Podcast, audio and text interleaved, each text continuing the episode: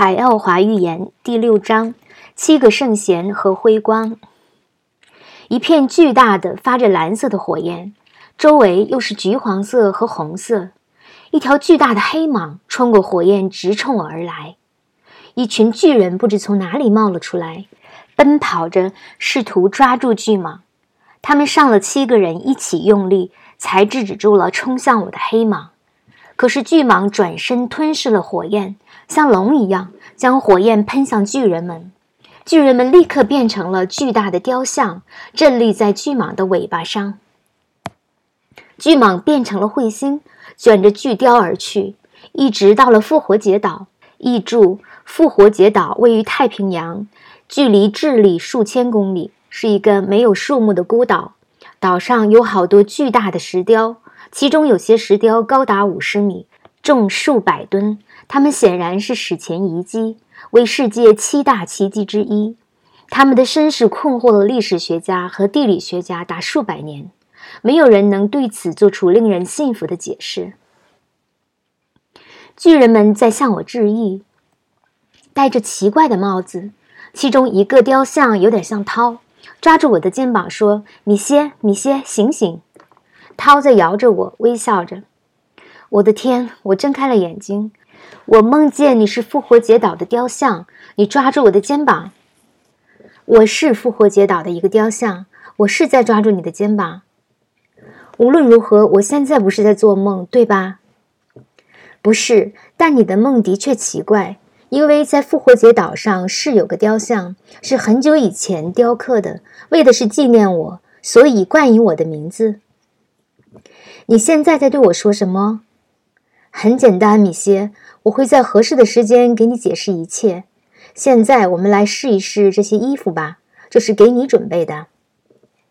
涛交给我一件五彩缤纷的外罩，我很喜欢它。洗了一个温热而香气四溢的澡后，我就换上了它。一种舒适安乐的感觉，意料不到地弥漫了我的全身。我将此感觉告诉了涛，他正端着一杯牛奶，拿着一些曼娜在等着我。你的外罩颜色是根据你的辉光而设计的，所以你感到舒适。如果地球上的人们能够看到辉光，他们也会穿那些与他们的辉光颜色相匹配的衣服的，那样会使他们更加感到舒适。他们应该更多的使用颜色，而不是阿司匹林。译注：匹配并不是简单的相同，而是有一定的搭配和对比等关系的。你的准确意思是什么？我会给你解释的。你不记得人们这么说？哎，这些衣服一点都不适合他，他怎么没有一点鉴赏力？是啊，常是这样，真的。在这种情况下，这些人只不过是在选择衣服颜色上较另外一些人品味稍低一些，或在颜色的搭配上不怎么擅长罢了。就像你们的法语所讲的，撞墙了。虽然别人看着他们的衣服不舒服，其实这些人自己也不会感到舒服。当然，他们不知道是为什么。如果你提示说是由于他们衣服的颜色，他们总会说你疯了。如果你解释说他们穿的衣服的颜色应该和他们的身体辉光相匹配，他们更不会相信你。在你们的星球上，人们只相信他们看到的和摸到的，但辉光毕竟是可以被看到的。辉光真的有颜色吗？当然啦，辉光震动发出各种颜色。你的头顶上就有一束真正的混合色，里边有你知道的几乎各种颜色。围绕着头有一个金色的光晕，但那只有在心灵极高的人和牺牲自己来帮助别人的那些人中才能真正的清晰的出现。光晕好像是金色的云雾，很像地球上的画家们用来表现圣人和耶稣的那种光晕。光晕出现在他们的作品中，是因为在那个年代，有些艺术家是真的能看到它。是啊，我曾听人们这么说过，但是我还是想听你再多讲一讲。所有的颜色都能在辉光中找到，有些明亮，有些暗淡，比如健康不佳或心地不善的人。我真想能看到辉光，我知道有人有这个能力。很久以前，地球上很多人能看到辉光，并明白它们的含义。但这种人现在已经很少了。静一下，米歇，你会看到他们，不仅一种，而是好些，包括你自己的。现在我要你跟着我，我们要领你看的事情很多，而时间不多了。我随着涛，他将面罩又夹在了我的头上，领着我来到我们昨天乘坐过的那个飞台。不一会儿，我们就来到了沙滩。太阳刚从小岛后面升起，照亮了海洋和周围的岛屿。从水平方向看，景色真是壮观瑰丽。随着我们在沙滩上飞行，从树叶间隙，我可以看到其他的蛋形屋坐落在群花丛中。沙滩上那些蛋形屋的居民们泡在透明的海水中，或三三两两地漫步在沙子中。他们显然对我们的飞台的出现有些意外。当我们行进时，他们的目光追随着我们的飞台。我觉得在这个岛上，飞台不是一个常用的交通工具。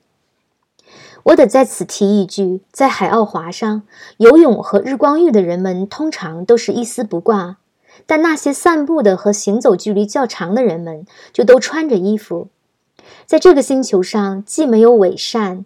裸体癖也没有虚伪和谦虚，这一点以后会做解释的。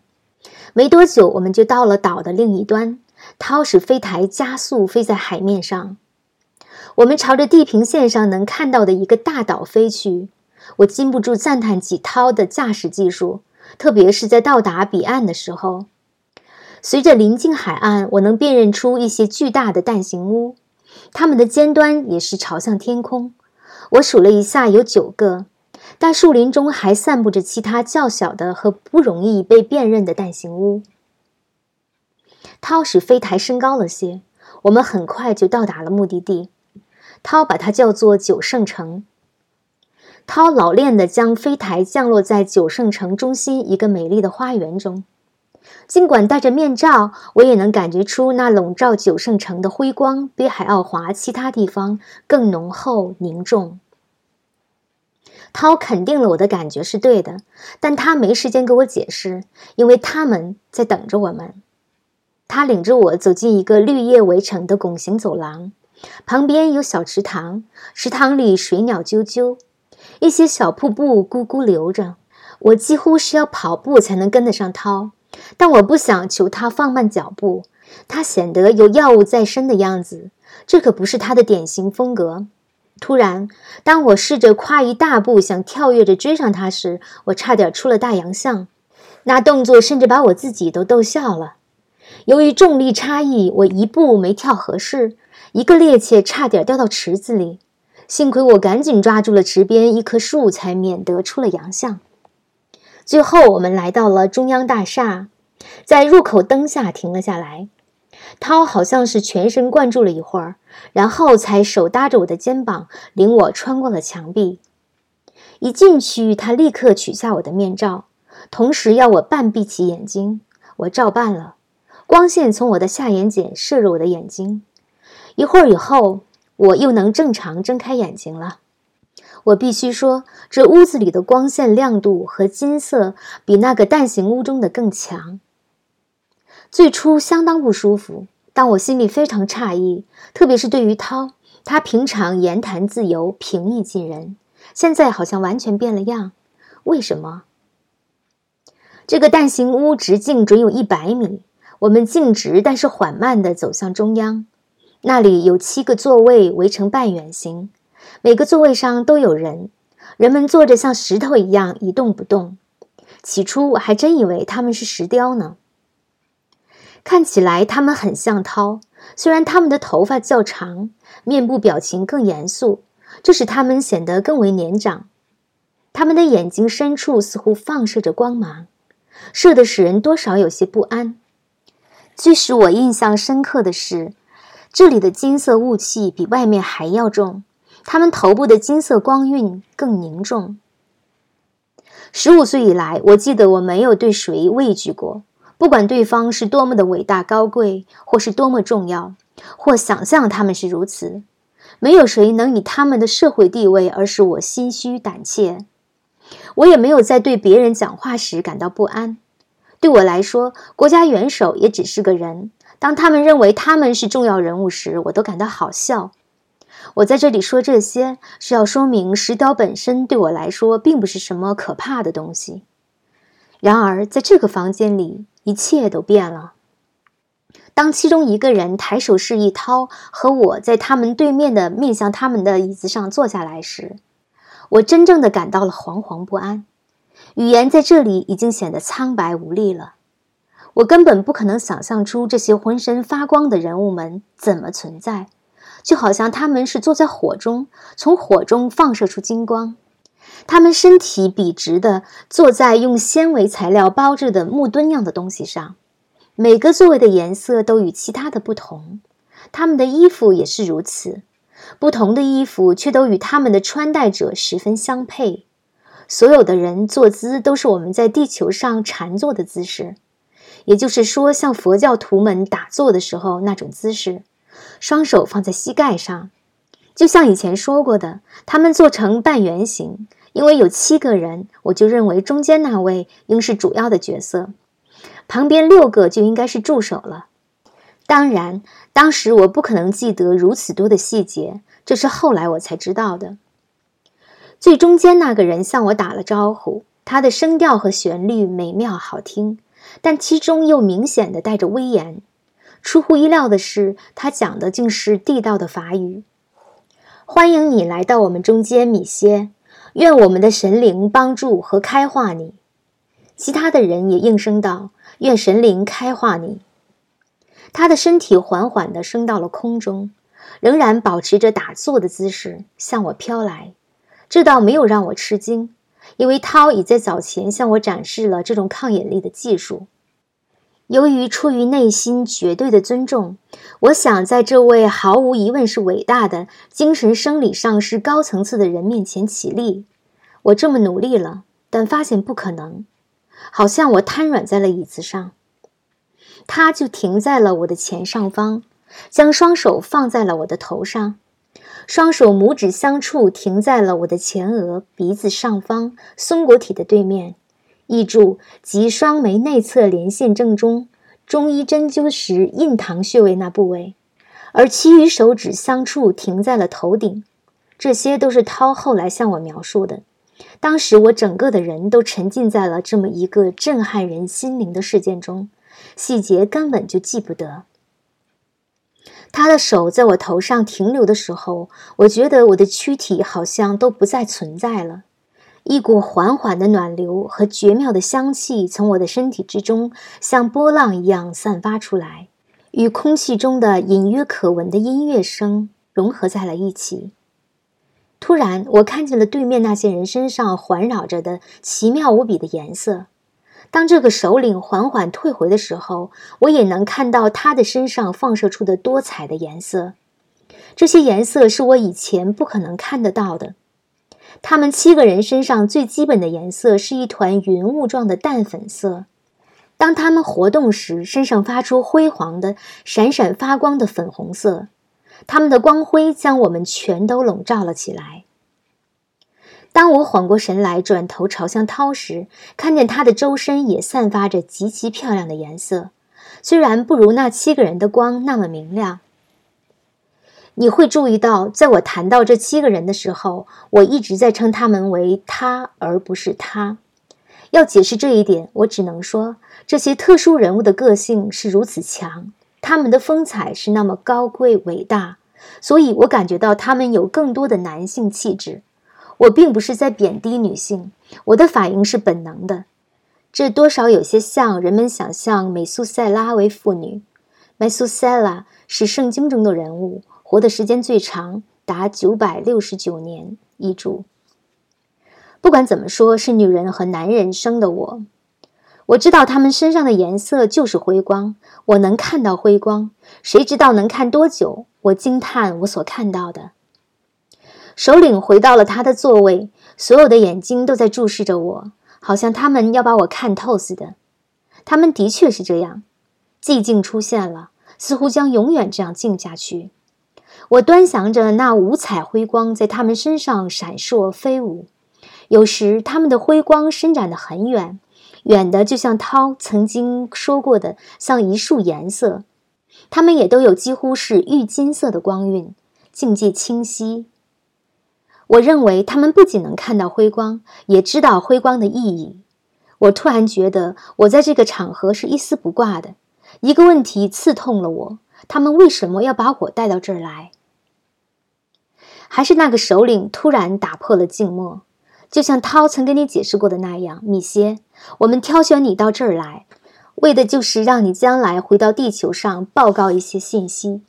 在某些重大事情上，能给你们的人提出指导性的意见、建议和忠告。现在已经是某些重大事件必定要发生的时候了。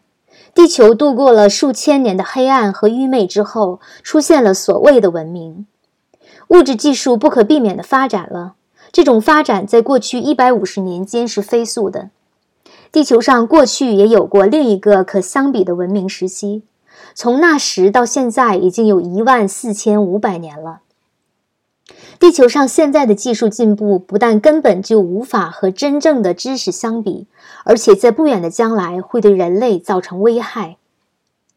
有危害，是因为它只是物质文明知识，而不是精神文明知识。物质文明应当支持和有助于精神文明的发展，而不是限制和约束人们对后者的追求。在地球上，这种现象却是在愈演愈烈，一切都在物质世界里兜圈子。你们地球上目前的情况就是如此。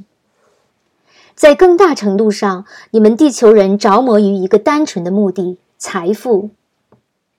人们一生中都在继承财富，人们妒忌、吝啬、憎恨富人，蔑视穷人。换句话说，你们的技术一点都比不上一万四千五百年前，反而正将你们的文明拉向倒退，将你们的精神文明一步步地推向灾难。我注意到，每当这伟大的人物谈到拜物主义的时候，他的辉光以及他人的辉光就都闪烁着暗淡和污秽的红色，就好像一瞬间他们都处在燃烧着的火灰之中。译注。本文的拜物主义主要是指只注重物质技术的开发、研究和利用，而忽视精神心灵的修养和开发研究的人生观和世界观。我们海奥华的人们是注定要在我们自己的原则指导下帮助、指导和有时甚至是惩罚其他星球上的人们。我们就是处在这样一个位置的人们。好在涛在我们来海奥华的路上已经简要的跟我说了地球的历史，否则我听了这段话会从椅子上掉下来的。我认为他说：“你已经知道我所说的危害人类是什么意思。地球上很多人都认为原子武器是主要危险，其实不是。最主要的危险是拜物主义。你们地球人类追求金钱，对有些人来说，它是得到权力的工具。”对另一些人来说，它是获得毒品的工具；还有一些人把它看成是拥有比邻居更多财富的途径。当一个商人有了一个大商店之后，他会渴望有第二个，然后第三个。如果他统治着一个小王国，他会想着增大它。如果一个普通人有一个他已经能和他的家人快乐的居住的房子，他会向往着更大一些的，或者拥有第二个之后第三个。为什么这么愚蠢？人总会死的，死时不得不告别他拥有的一切。也许他的孩子会乱花他的遗产，他的孙子会变成穷光蛋。他的整个一生都被困在了对物质享受的追求上，没有花足够的时间来提升他的精神层次。另外一些有钱的人们吸毒，竭力去寻找一种虚幻的天堂生活。这些人得到的报应绝对比其他人更多。我知道，他接着说：“我将要讲得很快，你可能跟不上我的话，米歇。但你应当理解我所说的，因为涛在你来的路上已经给你讲了一些有关的背景知识。我感到一种羞耻，几乎就像在学校里被老师训斥一样。唯一的区别是我在此没法在我不明白的情况下撒谎，说我明白。他能读懂我的心思，就像在读一本打开的书。”他开恩的对我笑了，他那像火焰一样的辉光立刻又恢复了原样。从今以后，我们将指导你，给你一个你们法语里所称的金钥匙。The key to the mystery。正像你听说过的，世界之初只有神灵自己，他用他那无限的能力创造了现今物质世界的一切。他创造了星球、太阳、植物、动物，目的只有一个：满足他的精神需要。这是很合理的，因为他纯粹是个灵魂、精神。我已经看出了你心中的疑问：为什么要创造物质的东西来满足精神的需要？我这么给你解释吧：神灵是在物质世界中寻找精神体验的。看得出你仍然不明白，但你已经有了进步。为了有这些体验，他想在物质中植入一小部分他的精神。要这样做，他使用了第四种力，这个涛还没有给你讲，是一种纯精神的力。在此，宇宙定律也是适用的。你肯定知道，宇宙的形式决定了九个行星围绕着它们的太阳转，同样，这些太阳又绕着更大的太阳转。这个大太阳就是那些小太阳及环绕它们的九个小行星的核。继续下去就是宇宙的中心，爆炸就是英语里讲的大爆炸，就是从那里开始的。不用说，有时会有意外和例外发生，如有行星会从太阳系里消失，或太阳系里多出一个行星，但最终太阳系会重新回到它们的那九个行星的基本结构。第四力的作用十分重要，它要把造物主想象出的一切都变为现实。它将极微小的灵魂植入了人体，组成了你们所称的灵体的人体部分。它占整个身体的九分之一，也占二级自我 （higher self），有时称为超我 （over self） 部分的九分之一。换句话说，人的二级自我是一个整体，它将自己的九分之一派遣到人的躯体中。这一部分就叫做人的灵体。译注：每个人都有一个灵体，每九个灵体组成一个二级自我。也就是说，我们每个人都有八个灵体伙伴 （spirit mate）。世界上的孪生子彼此就是一对灵体伙伴，灵体伙伴之间很容易出现心灵感应。进一步，这二级自我是三级自我的九分之一，三级自我又是四级自我的九分之一。这种组成可持续追溯到本源，神灵的精神体验就是要经过这巨大的滤网才能获得。绝不可以认为那初级的二级自我和其他自我相比不那么重要。虽然它在低水平上工作，但它的作用极其重要。它能治疗躯体疾病。译注：地球上所称的精神疗法，是在医师的二级自我的参与下进行的，不需要病人本人在场。只要病人允许，医师可以在地球上的任何地方对病人加以治疗，甚至能起死回生。世上有许多这样的例子：临床上宣布死亡的人，在那些不抱任何希望的医生们手上又复活了。在这些例子中，常见的是人的灵体又遇见了二级自我。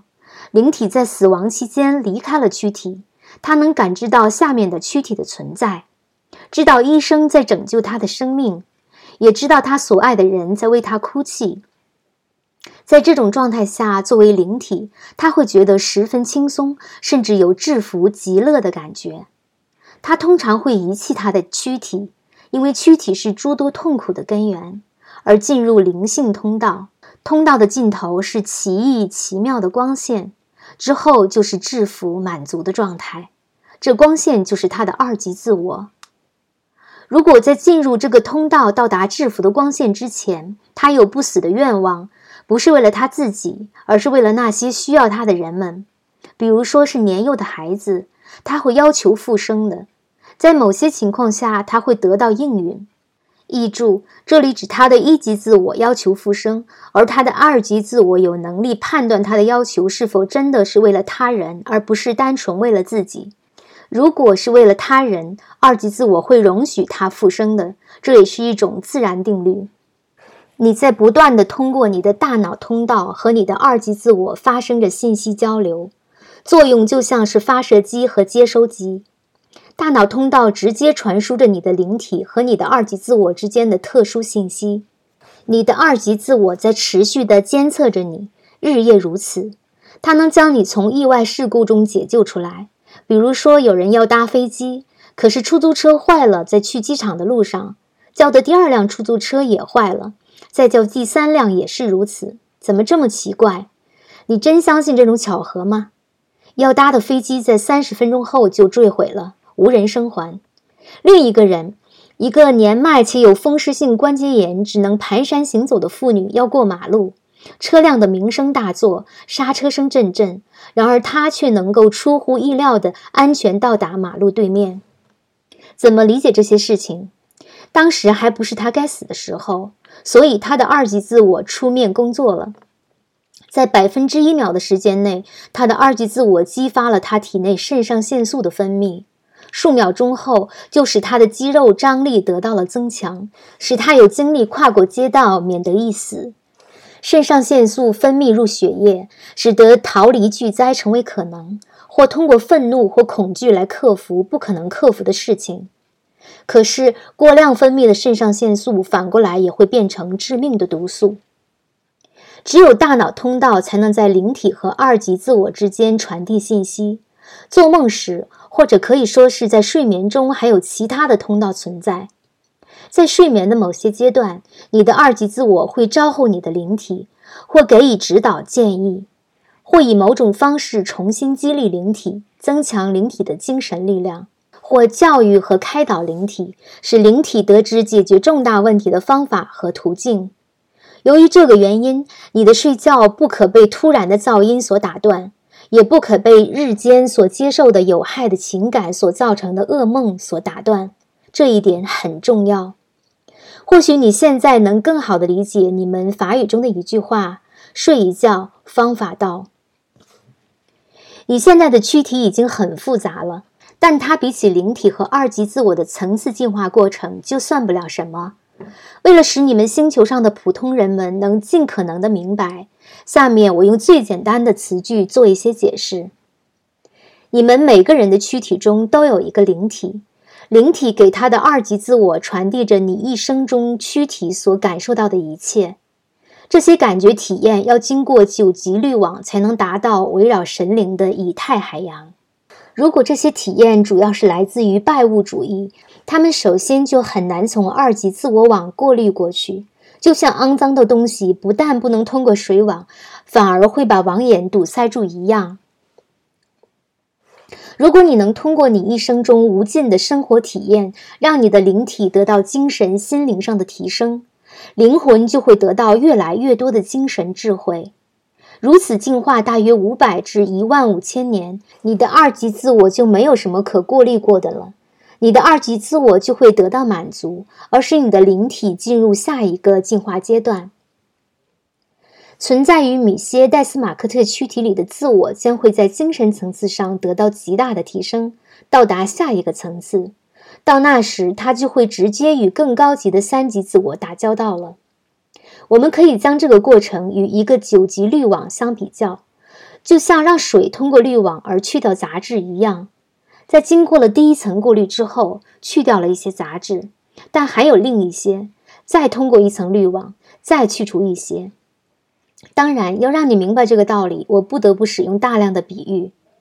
灵体在完成了它和二级自我之间的循环后，就脱离二级自我，而与三级自我结合。整个过程又得重复一遍。同样的道理，灵体此时已经是高级层次的灵体了。它也就会到达更高层次的星球上去。我知道你还没有完全理解我的话，我担心你不能完全理解我所说的这一切。神灵以他的智慧，通过第四力创造了九级行星。你现在所在的海奥华就是在第九级，就是说它是最高级的星球。地球是一个初级星球，也就是说在星级的最底层。这是什么意思？地球就像是幼儿园，重点在于教育基本的社会价值观念。第二级星球就像是个小学，灌输进一步的价值观。在这两个学校中，成年指导者的作用是不可避免的。第三级星球好像是个中学，要让学生探索更进一步的价值观。下一步就将去大学作为成人而受到教育，因为你不仅学到一定的知识，你也要开始承担公民责任。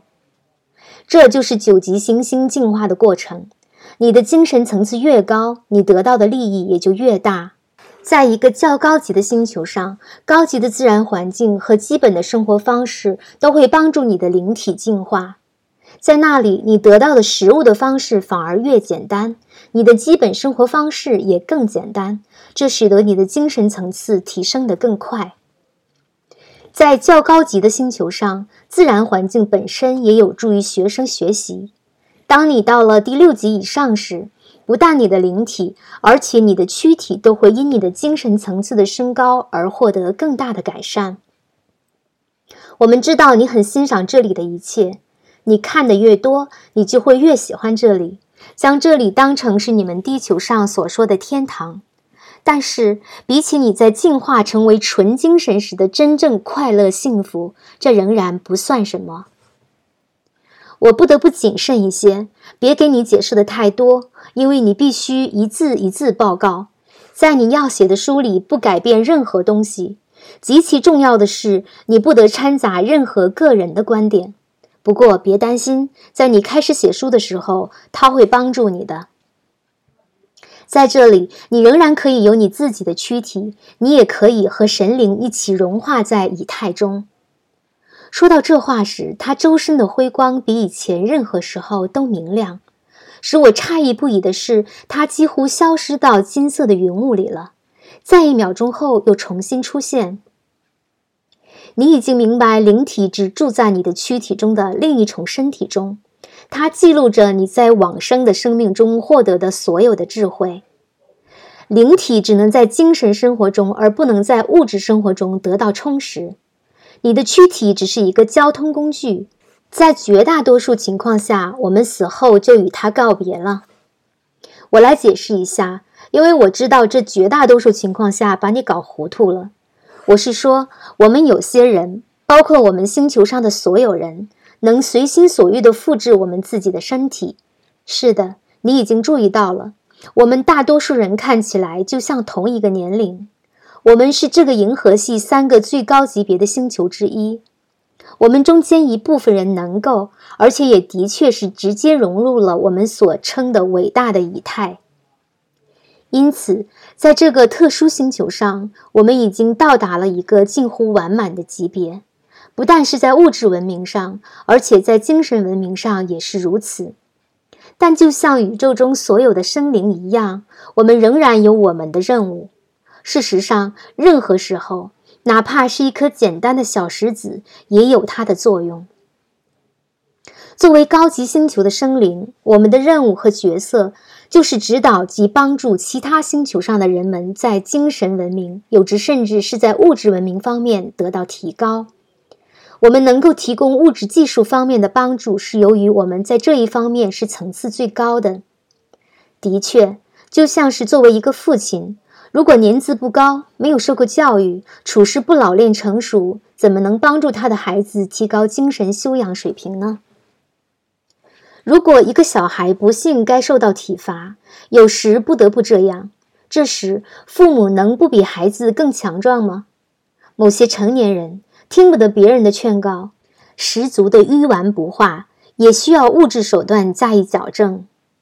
你，米歇，来自于地球。那是一个有时称为忧伤的星球，The Planet of Sorrows 的星球。